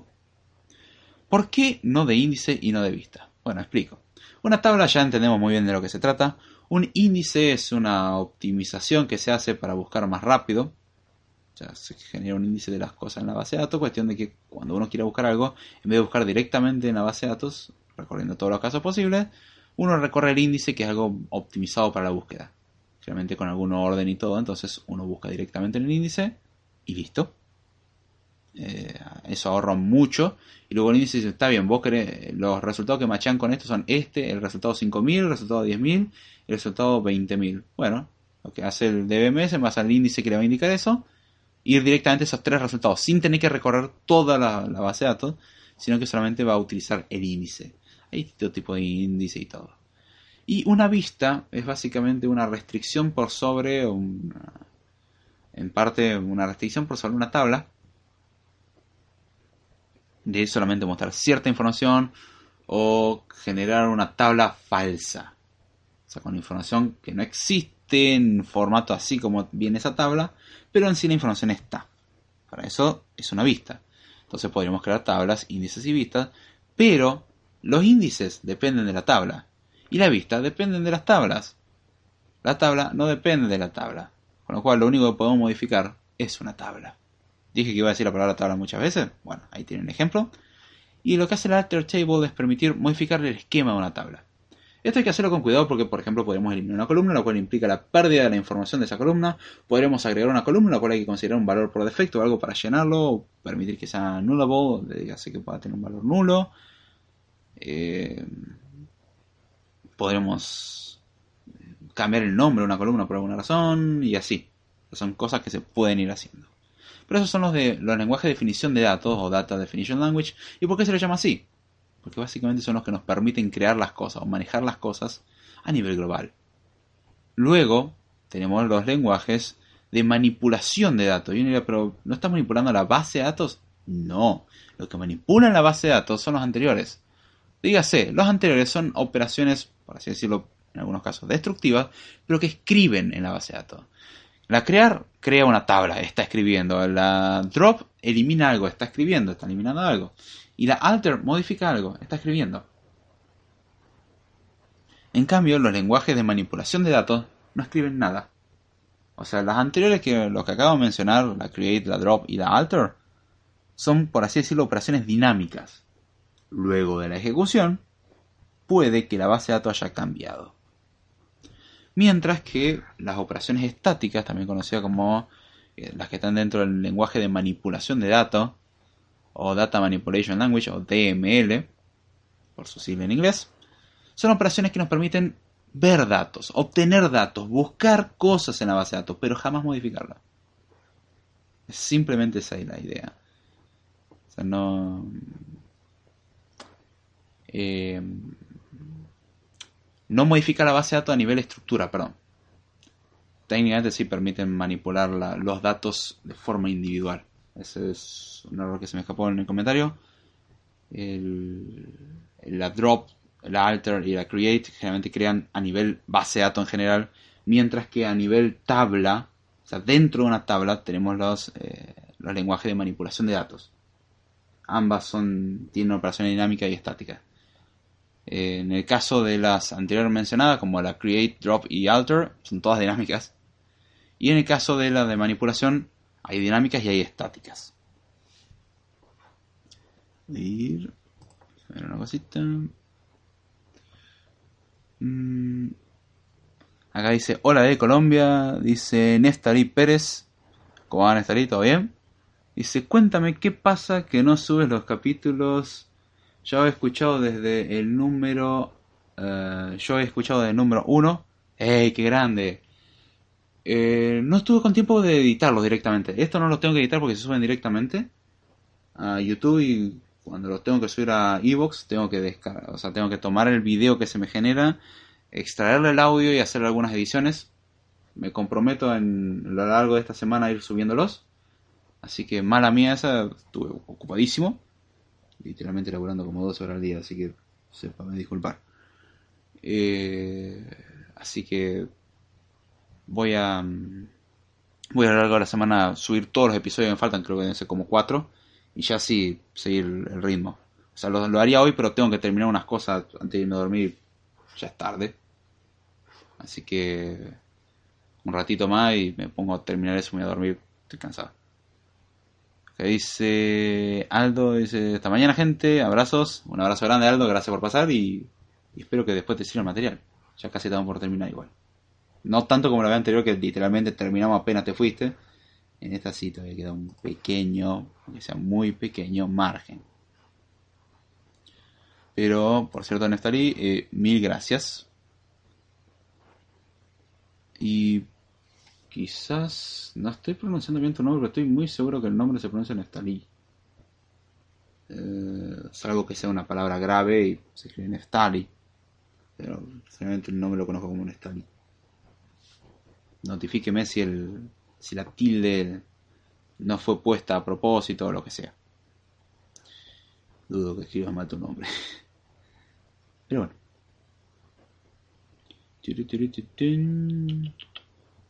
Y seguimos con los lenguajes de manipulación de datos. ¿Qué operaciones tenemos disponibles? Y acá es donde vamos a empezar a encontrar los paralelismos con lo que mencionábamos anteriormente, con los elementos del álgebra relacional. Y es la operación select.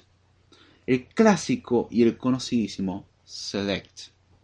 Es la operación que permite hacer una selección. Pero no solamente una selección, permite hacer una proyección. Y no solamente una proyección, permite hacer eh, un renombre. Esa selección, proyección y renombre mínimo son soportadas por un select. O sea, acá no hay que confundirse y eso es algo que para el que está empezando y aprende, por ejemplo, álgebra relacional y pasa a lenguaje de manipulación de datos como ser SQL, se topa como que de golpe, pero acá el select hace muchas cosas y allá el select es otra cosa. Sí, es lo mismo que nos pasó con el diagrama entidad-relación y el modelo relacional. El diagrama entidad-relación tenemos entidades y relaciones. Y en el modelo relacional todos son tablas, las cuales serían entidades. Entre la cuestión. Son cambios de nombre que hay, o relaciones también. Perdón, son, son relaciones. Eh, la costumbre quizás de lenguajes de dominio específico que existen y algunos algunas documentaciones literalmente de cierto tipo de base de datos que lo nombran así. Entonces no existe un nombre único. La idea en este aspecto es no ponerse a discutir tanto el nombre sino más bien entender de qué consiste. Porque yo lo puedo llamar entidad lo puedo llamar relación lo puedo llamar helado pero si no si no entiendo de qué es lo que estoy hablando la verdad que es un problema. Está bien cuanto más preciso sea el término mucho mejor y generalmente uno en el mismo grupo mantiene el mismo vocabulario y eso lamentablemente en algunos casos no se puede garantizar. Pero bueno, la operación select es la que permite seleccionar filas, permite eh, proyectar columnas, renombrar, podemos, eh, o sea, es, es, la operación de filtro básicamente. La select uno le indica la tabla, qué columnas quiere de esa tabla y qué es lo que nos interesa la tabla, que los resultados los ordene, que los agrupe, que no tengan repetición, que me dé ciertas columnas nomás, todo eso el select lo hace. O sea, es una operación bastante poderosa. Y su función es filtrar. El select en particular no modifica nada, es simplemente una consulta. Con lo cual técnicamente es como estática la operación. Ahora bien, luego de esta operación estática quedan todas las otras dinámicas, que son insert, update, o update y delete. ¿Qué hace insert? Insert agrega una nueva fila a una tabla. Literalmente así de simple. Select busca en una tabla, insert agrega una fila nueva. Update modifica una fila ya existente. Y delete elimina una fila. La clásica y conocida delete y sin el where, el chiste que existe, el where es un condicional delete, por ejemplo, de la tabla eh, nombres o de la tabla, perdón, personas. Y uno se olvida de poner el where lo que va a hacer es eliminar todos los elementos. Yo generalmente pone un asterisquito diciendo todo lo que, o sea, todas las columnas, haciendo referencia. Entonces hacemos un delete de todas las columnas, tal que, eh, o va, que abarque todas las columnas, no importa mucho en este caso. Eh, y lo ideal sería, bueno, de la tal tabla, tal que algún dato tiene cierta forma. Si uno se olvida de poner where, lo que va a pasar es que se va a borrar todo. O sea, la tabla se va a vaciar y estamos hasta las manos con eso. Entonces, esas son las operaciones. Tenemos la búsqueda, que es con el select, la inserción, la actualización de un valor ya insertado anteriormente y finalmente la eliminación. Y básicamente esas son las operaciones que tenemos en SQL. Y si buscan en SQL van a ver que tenemos operaciones como las de eh, definición de datos como create table, create index, create view, drop table, drop index, drop view, alter table y después las de lenguaje de manipulación de datos como select, insert, update y delete. ¿Existen otras? Definitivamente. Existen algunas que son solamente para cuestiones estadísticas o para tener información extra. También. Esto es lo básico. A partir de acá, cada uno debería de ponerse a investigar y ver qué es lo que encuentra. Pero bueno, esa es la idea y con eso cerramos el episodio. Ya con esto abarcamos prácticamente todas las bases, para la redundancia, de base de datos. Vemos por qué usamos base de datos, por qué usamos DBMS, vemos un poco de diagrama de relación, vemos modelo relacional, vemos cómo modelar la realidad dentro de distintas formas, vemos que existe una formalidad, un formalismo, que es el álgebra relacional, por ejemplo, y muchos motores de base de datos lo que hacen internamente es convertirlo a eso, muy burdamente la explicación y nos permite manipular justamente los datos. Pero teniendo solamente el modelo y, operaciones que nos permiten manipular, hay que juntar todo esto en una base de datos real que tenga operaciones reales que nos permiten hacer esos cambios reales. Y para eso utilizamos, por ejemplo, un motor de base de datos eh, relacionales, como ser motor de base de datos SQL, lo cual nos permite, en base a los comandos ya descritos, modificarla o buscar información todo es, todos los episodios para concluir en eso. ¿Cómo funciona cada una de estas operaciones? ¿Cuáles son sus excepciones? ¿Cómo varía de versión en versión? ¿Cómo varía de fabricante en fabricante? Depende del fabricante, depende de la versión, depende de todo. La recomendación con respecto a base de datos es entender la base, todos estos conceptos que fui explicando, se pueden profundizar en cada uno todo lo que uno quiera, tratando de preservar de que terminar de profundizar en uno en un rango aceptable dure menos de 10 años y no nos terminamos nunca más. Y Em, finalmente, una vez que uno entiende la base, o sea, no es necesario tener wow, no sé qué cosa, es con una cosa básica. Una vez que tenemos eso, aprender el estándar SQL. Teniendo eso, ya después afinamos a cada fabricante qué opción nos da. Generalmente suele ser lo mismo, o sea, las cosas básicas suelen ser las mismas. Pero puede que haya alguna diferencia, de que algún modelo de base de datos permite alguna operación un poco más compleja que otra y todo eso. Eso ya es otra historia. Esos son cosa exclusiva. Hay, muchos atajos, muchos syntax sugar.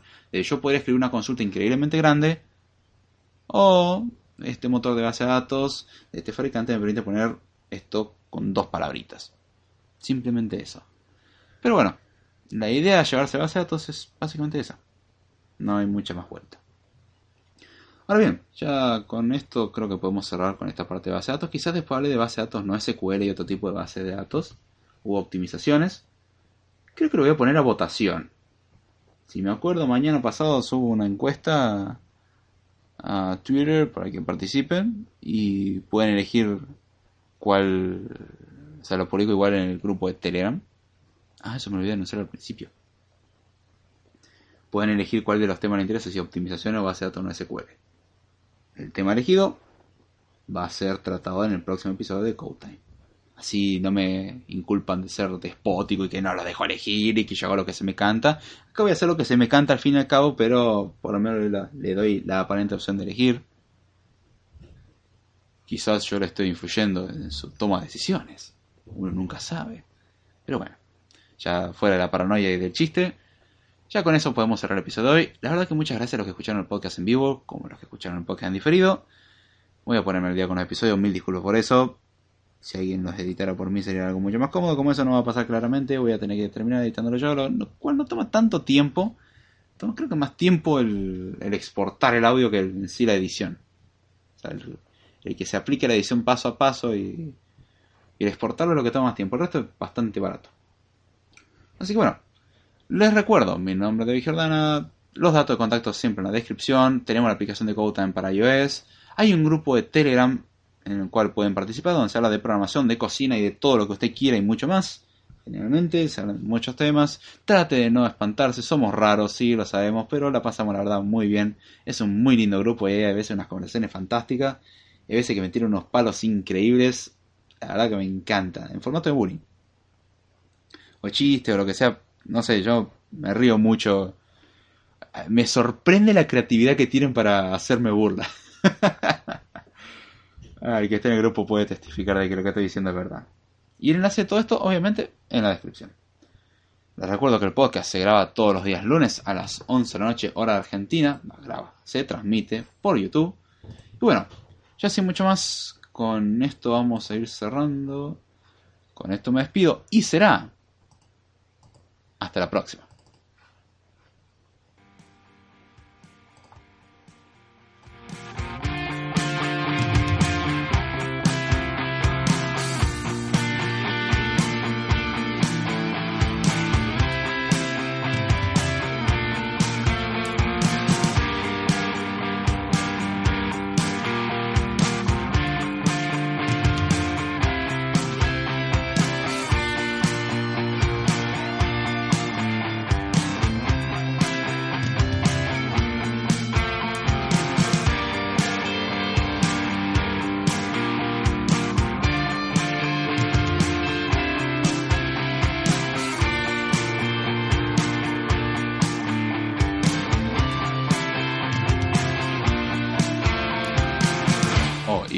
Está tomando por costumbre, voy a hacer un postcrédito. Dice Franco Rivas, buenísimo. Hasta el otro lunes. Muchas gracias por pasar, che. Un abrazo grande y un saludo.